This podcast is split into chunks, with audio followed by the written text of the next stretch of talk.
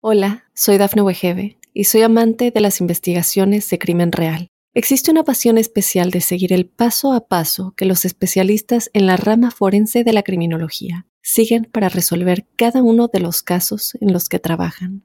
Si tú, como yo, eres una de las personas que encuentran fascinante escuchar este tipo de investigaciones, te invito a escuchar el podcast Trazos Criminales con la experta en perfilación criminal, Laura Quiñones Orquiza en tu plataforma de audio favorita.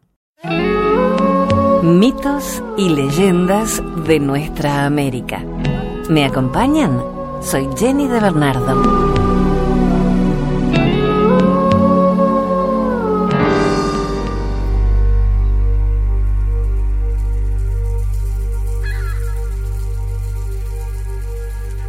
El camalote.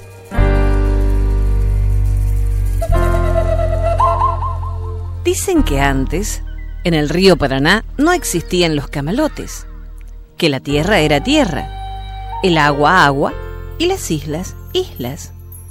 Antes, cuando no habían llegado los españoles y en las orillas del río vivían los guaraníes.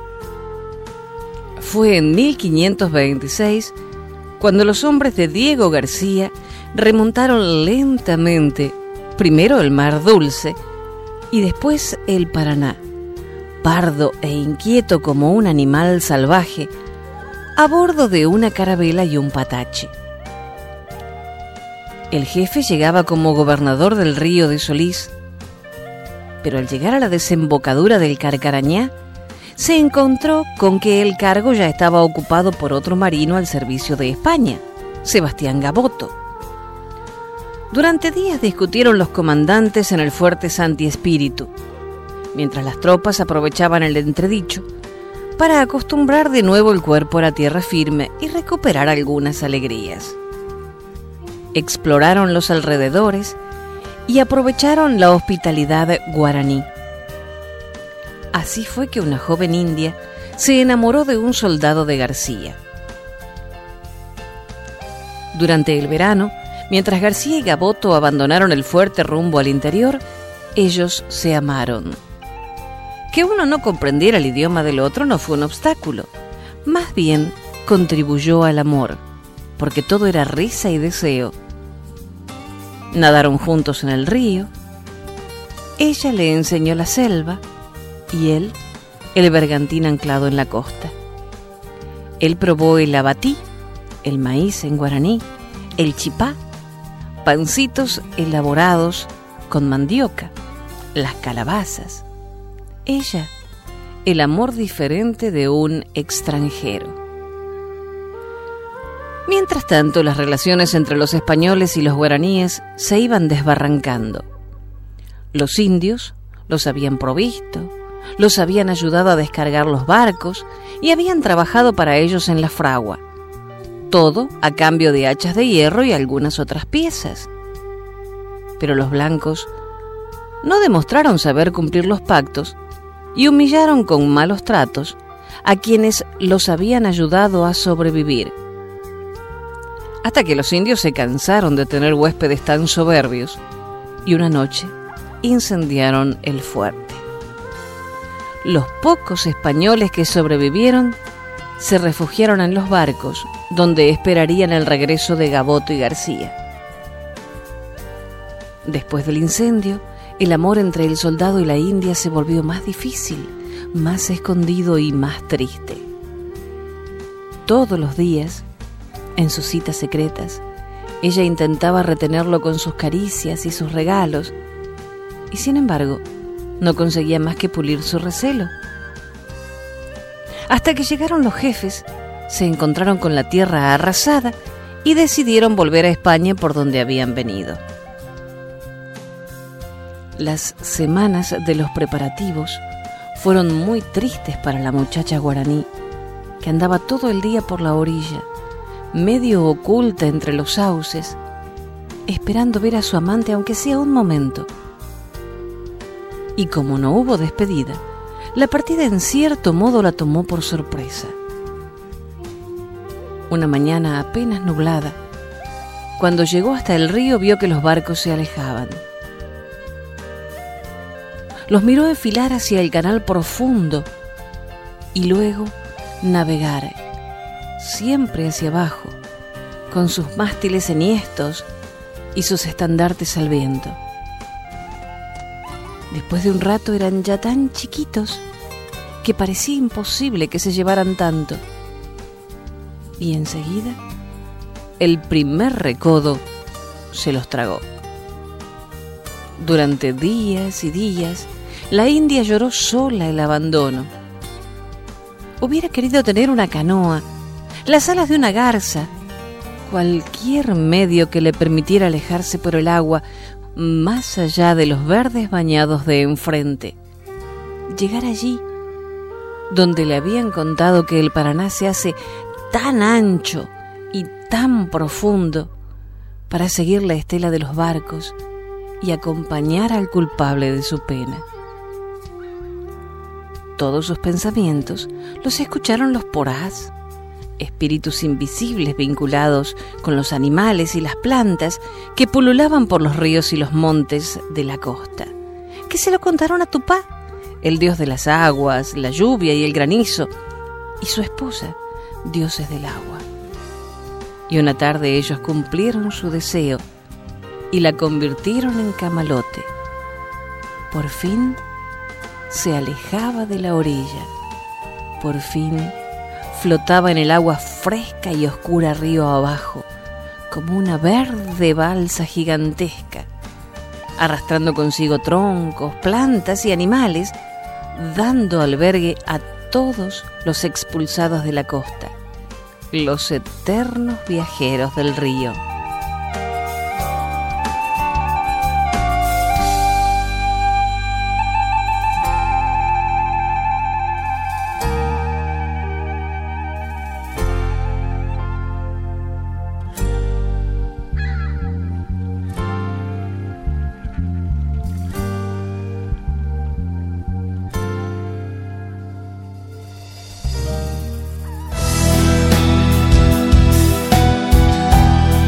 La creación del mundo según una leyenda maya. Antiguamente no había sobre la tierra ningún hombre, ningún animal, ni árboles, ni piedras. No había nada. Vasta extensión desolada y sin límites, recubierta por las aguas. En el silencio de las tinieblas vivían los dioses Tepeu, Gucomat y Huracán hablaban entre ellos y se pusieron de acuerdo sobre lo que debían hacer. Hicieron surgir una luz que iluminó por primera vez la tierra. Después el mar se retiró, dejando aparecer las tierras que podrían ser cultivadas, donde los árboles y las flores crecieron. Dulces perfumes se elevaron de las selvas nuevas creadas. Los dioses se regocijaron de esta creación pero pensaron que los árboles no debían quedarse sin guardianes ni servidores. Entonces, ubicaron sobre las ramas y junto a los troncos toda suerte de animales. Pero estos permanecieron inmóviles hasta que los dioses le dieron órdenes. Tú, tú irás a beber en los ríos. Tú, tú dormirás en las grutas. Tú marcharás en cuatro patas y un día tu espalda servirá para llevar cargas. Tú, pájaro, vivirás en los árboles y volarás por los aires sin tener miedo de caer. Los animales hicieron lo que se les había ordenado. Los dioses pensaron que todos los seres vivientes debían ser sumisos en su entorno natural, pero no debían vivir en el silencio, porque el silencio es sinónimo de desolación y de muerte. Entonces les dieron la voz pero los animales no supieron más que gritar, sin expresar ni una sola palabra inteligente. Entristecidos los dioses, formaron consejo y después se dirigieron a los animales. Porque ustedes no han tenido conciencia de quiénes somos, serán condenados a vivir en el temor a los otros. Se devorarán los unos a los otros sin ninguna repugnancia. Escuchando eso, los animales intentaron hablar, pero solo gritos salieron de sus gargantas y sus hocicos. Los animales se resignaron y aceptaron la sentencia. Pronto serían perseguidos y sacrificados, sus carnes cocidas y devoradas por los seres más inteligentes que iban a nacer.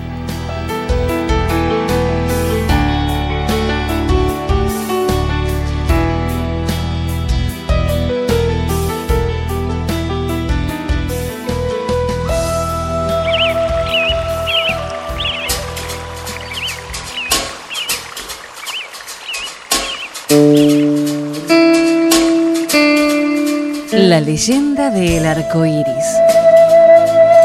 Entre las altas montañas vivían hace muchísimo tiempo las tribus de aguitas, que tomaron diferentes nombres según el lugar en que se asentaban a vivir.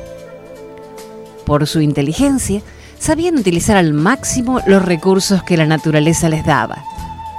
Así dio origen a esta leyenda Inti, el sol, queriendo demostrar a sus hijos algo que resumiera lo hermoso por la satisfacción que le brindaba al verlos trabajar con dedicación. Les presentó en semicírculos de colores a Panchak Goyatika, el arco iris. Su vista llena de alegría a quien lo contempla. Después de una lluvia en sus siete colores, cada uno de ellos simbolizan algo bello, bueno y grande.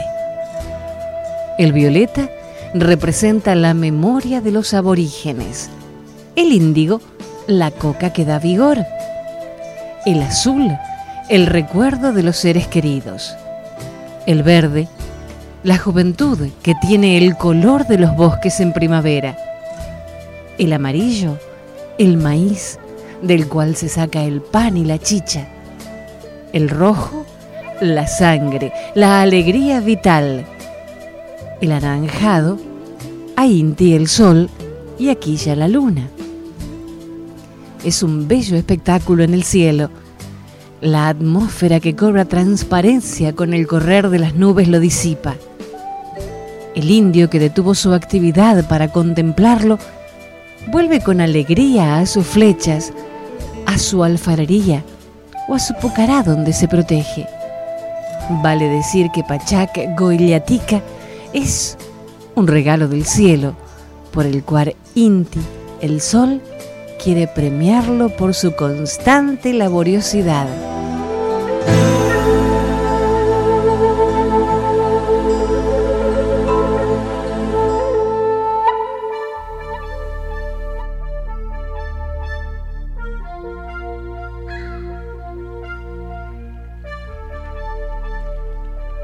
La cueva de los Tué una leyenda mapuche de Chile. A dos kilómetros hacia el oriente de Graneros está el Cerro Grande, el mayor de todos. Cubierto por peumos, espinos y litres, es el último en despedir el sol poniente. Abajo crecen arbustos que adornan las campiñas. En el pequeño flanco, casi en la cima del monte, existe una cueva en la que entran los viernes cientos de chonchones que se conocen también con el nombre de tué tué, por ser este el grito característico de esta ave nocturna, parecida a la lechuza, que encarna a los brujos. La entrada de la caverna, que antes permanecía abierta, ahora está cerrada. Tiene a su alrededor una pequeña partidura redonda, especie de timbre que tocan los brujos cuando llegan para abrir la puerta. Han tomado esta precaución, según ellos, porque la gente de hoy es más intrusa y curiosa que la antigua.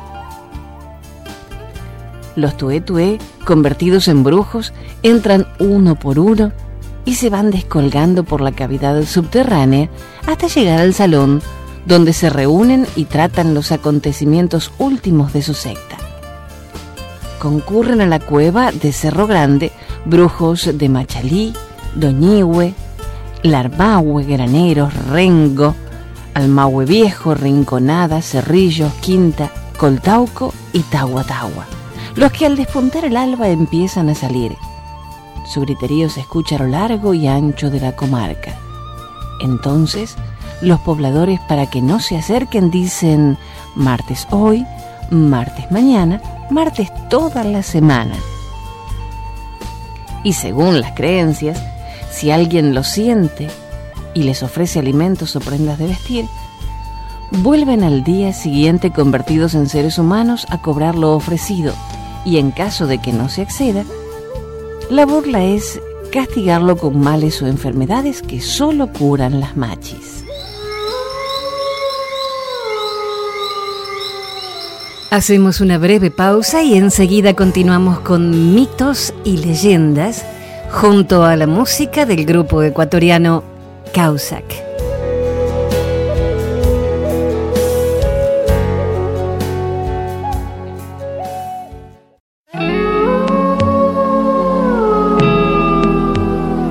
continuamos con el grupo ecuatoriano Causac musicalizando estos mitos y leyendas. Soy Jenny de Bernardo.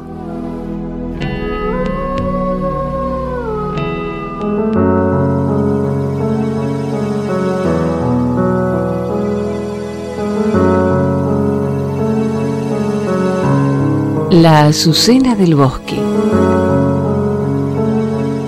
Hace muchos, muchos años, había una región de la Tierra donde el hombre aún no había llegado. Cierta vez pasó por ahí Yará, dueño de las aguas, uno de los principales ayudantes de Tupá, el dios bueno. Se sorprendió mucho al ver despoblado un lugar tan hermoso y decidió llevar a Tupá un trozo de tierra de ese lugar. Con ella amasándola y dándole forma humana, el Dios bueno creó dos hombres destinados a poblar la región. Como uno fuera blanco, lo llamó Morotí, y al otro Pitá, pues era de color rojizo. Estos hombres necesitaban esposas para formar sus familias, y Tupá encargó a Iyará que amasase dos mujeres. Así lo hizo el dueño de las aguas, y al poco tiempo, felices y contentas, vivían las dos parejas en el bosque, gozando de las bellezas del lugar, alimentándose de raíces y de frutas, y dando hijos que aumentaban la población de ese sitio, amándose todos y ayudándose unos a otros. En esta forma hubieran continuado siempre si un hecho casual no hubiese cambiado su modo de vivir. Un día en que Pitá se encontraba cortando frutos de tacú, de algarrobo, apareció junto a una roca un animal que parecía querer atacarlo. Para defenderse, Pitá tomó una gran piedra y se la arrojó con fuerza. Pero en lugar de alcanzarlo, la piedra dio contra la roca y al chocar saltaron algunas chispas. Este era un fenómeno desconocido hasta entonces. Y Pitá, al notar el hermoso efecto producido por el choque de las dos piedras, volvió a repetir una y muchas veces la operación hasta convencerse de que siempre se producían las mismas vistosas luces. En esta forma descubrió el fuego. Cierta vez, Morotí, para defenderse, tuvo que dar muerte a un pecarí a un cerdo salvaje y como no acostumbraban comer carne, no supo qué hacer con él. Al ver que Pitá había encendido un hermoso fuego, se le ocurrió arrojar en él al animal muerto. Al rato se desprendió de la carne un olor que a Morotí le pareció apetitoso y la probó.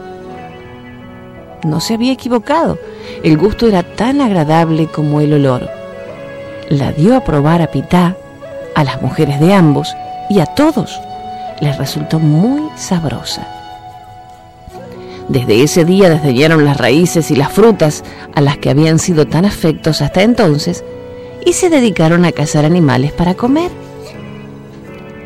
La fuerza y la destreza de alguno de ellos los obligaron a aguzar su inteligencia y se ingeniaron en la construcción de armas que le sirvieron para vencer a esos animales y para defenderse de los ataques de los otros. En esa forma inventaron el arco, la flecha y la lanza. Entre las dos familias nació una rivalidad que nadie hubiera creído posible hasta entonces. La cantidad de animales cazados, la mayor destreza demostrada en el manejo de las armas, la mejor puntería, todo fue motivo de envidia y discusión entre los hermanos. Tan grande fue el rencor, tanto el odio que llegaron a sentir unos contra otros, que decidieron separarse. Y Morotí con su familia se alejó del hermoso lugar donde vivieran unidos los hermanos, hasta que la codicia mala consejera se encargó de separarlos. Y eligió para vivir el otro extremo del bosque, donde ni siquiera llegaron noticias de Pitá y su familia. Tupá decidió entonces castigarlos. Él los había creado hermanos, para que como tales vivieran amándose y gozando de tranquilidad y bienestar, pero ellos no habían sabido corresponder a favor tan grande y debían sufrir las consecuencias. El castigo serviría de ejemplo para todos los que en adelante olvidaran que Tupá los había puesto en el mundo para vivir en paz y para amarse los unos a los otros. El día siguiente al de la separación amaneció tormentoso.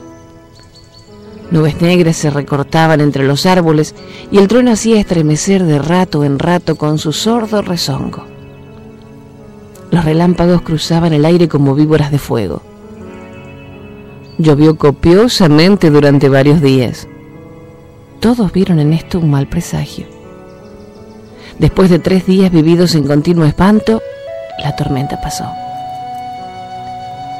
Cuando hubo aclarado, vieron bajar de un tacú, de un algarrobo del bosque, un enano de enorme cabeza y larga barba blanca.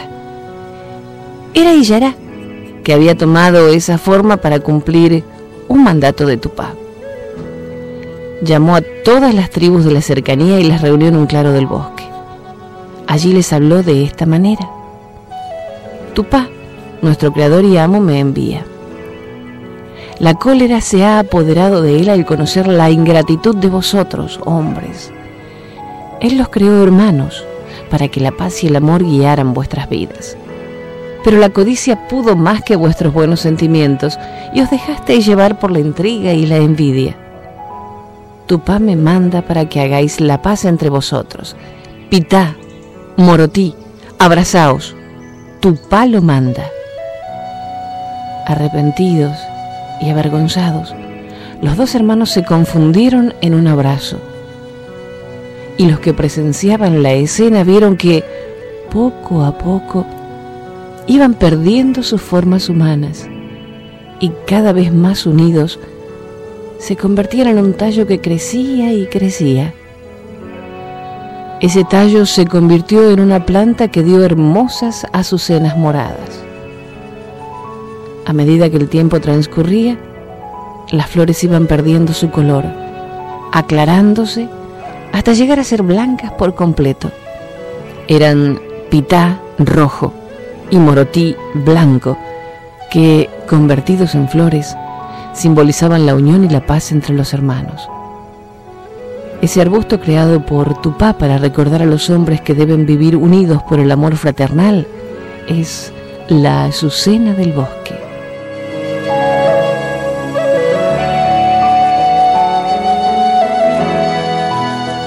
Recopilado de Petaquita de Leyendas de Azucena Carranza y Leonor Lorda Perellón, de Editorial Peuser.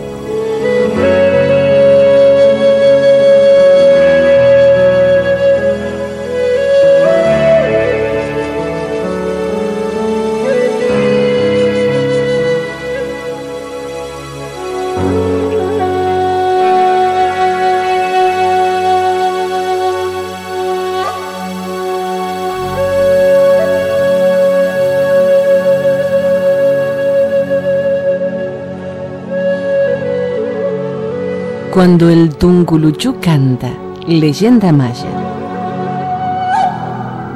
En el Mayab vive un ave misteriosa que siempre anda sola y vive entre las ruinas. Es el tecolote o Tunculuchú, quien hace temblar al maya con su canto, pues todos saben que anuncia la muerte. Algunos dicen que lo hace por maldad, otros porque el Tunculuchú disfruta al pasearse por los cementerios en las noches oscuras. De ahí su gusto por la muerte. Y no falta quien piense que hace muchos años una bruja maya al morir se convirtió en el tecolote.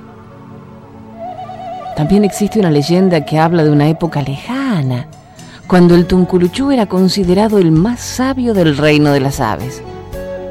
Por eso los pájaros iban a buscarlo si necesitaban un consejo, y todos admiraban su conducta seria y prudente.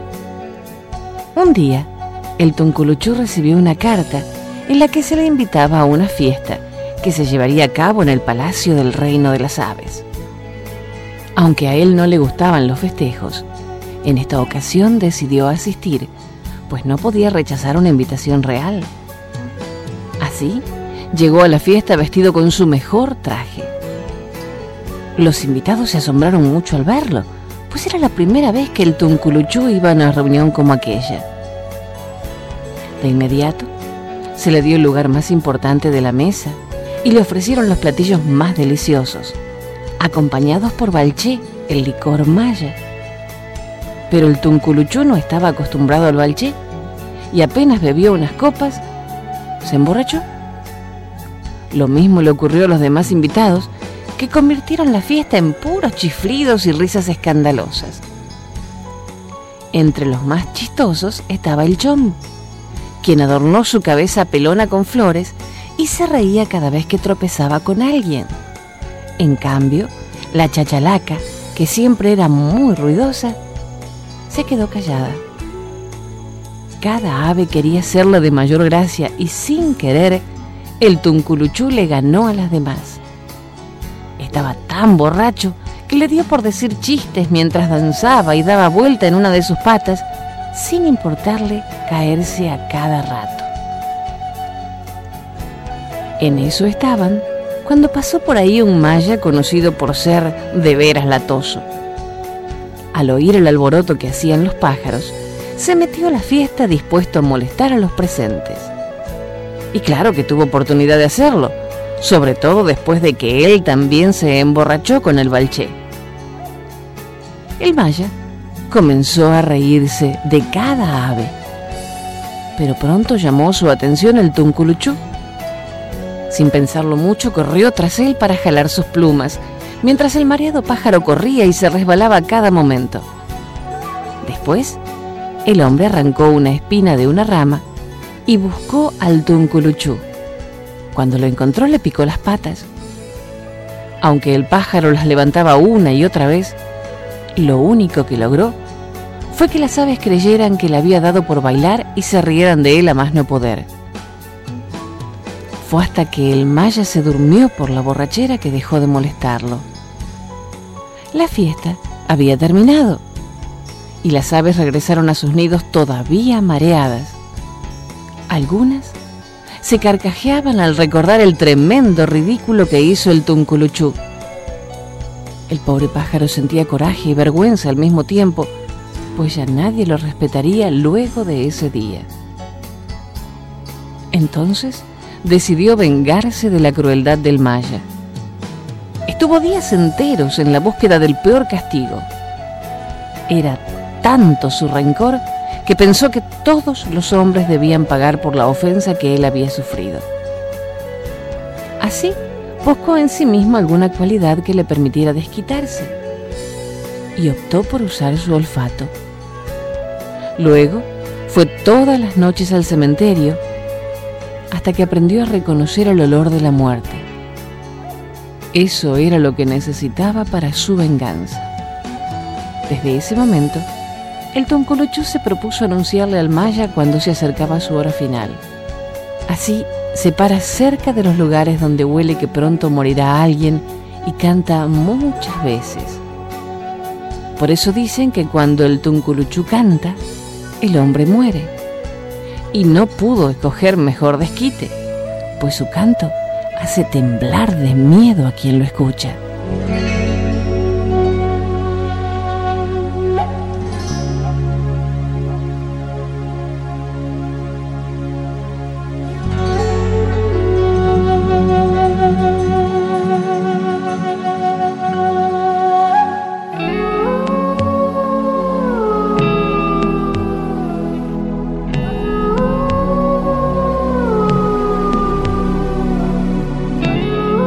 Hacemos una breve pausa y enseguida continuamos con mitos y leyendas junto a la música del grupo ecuatoriano Causac.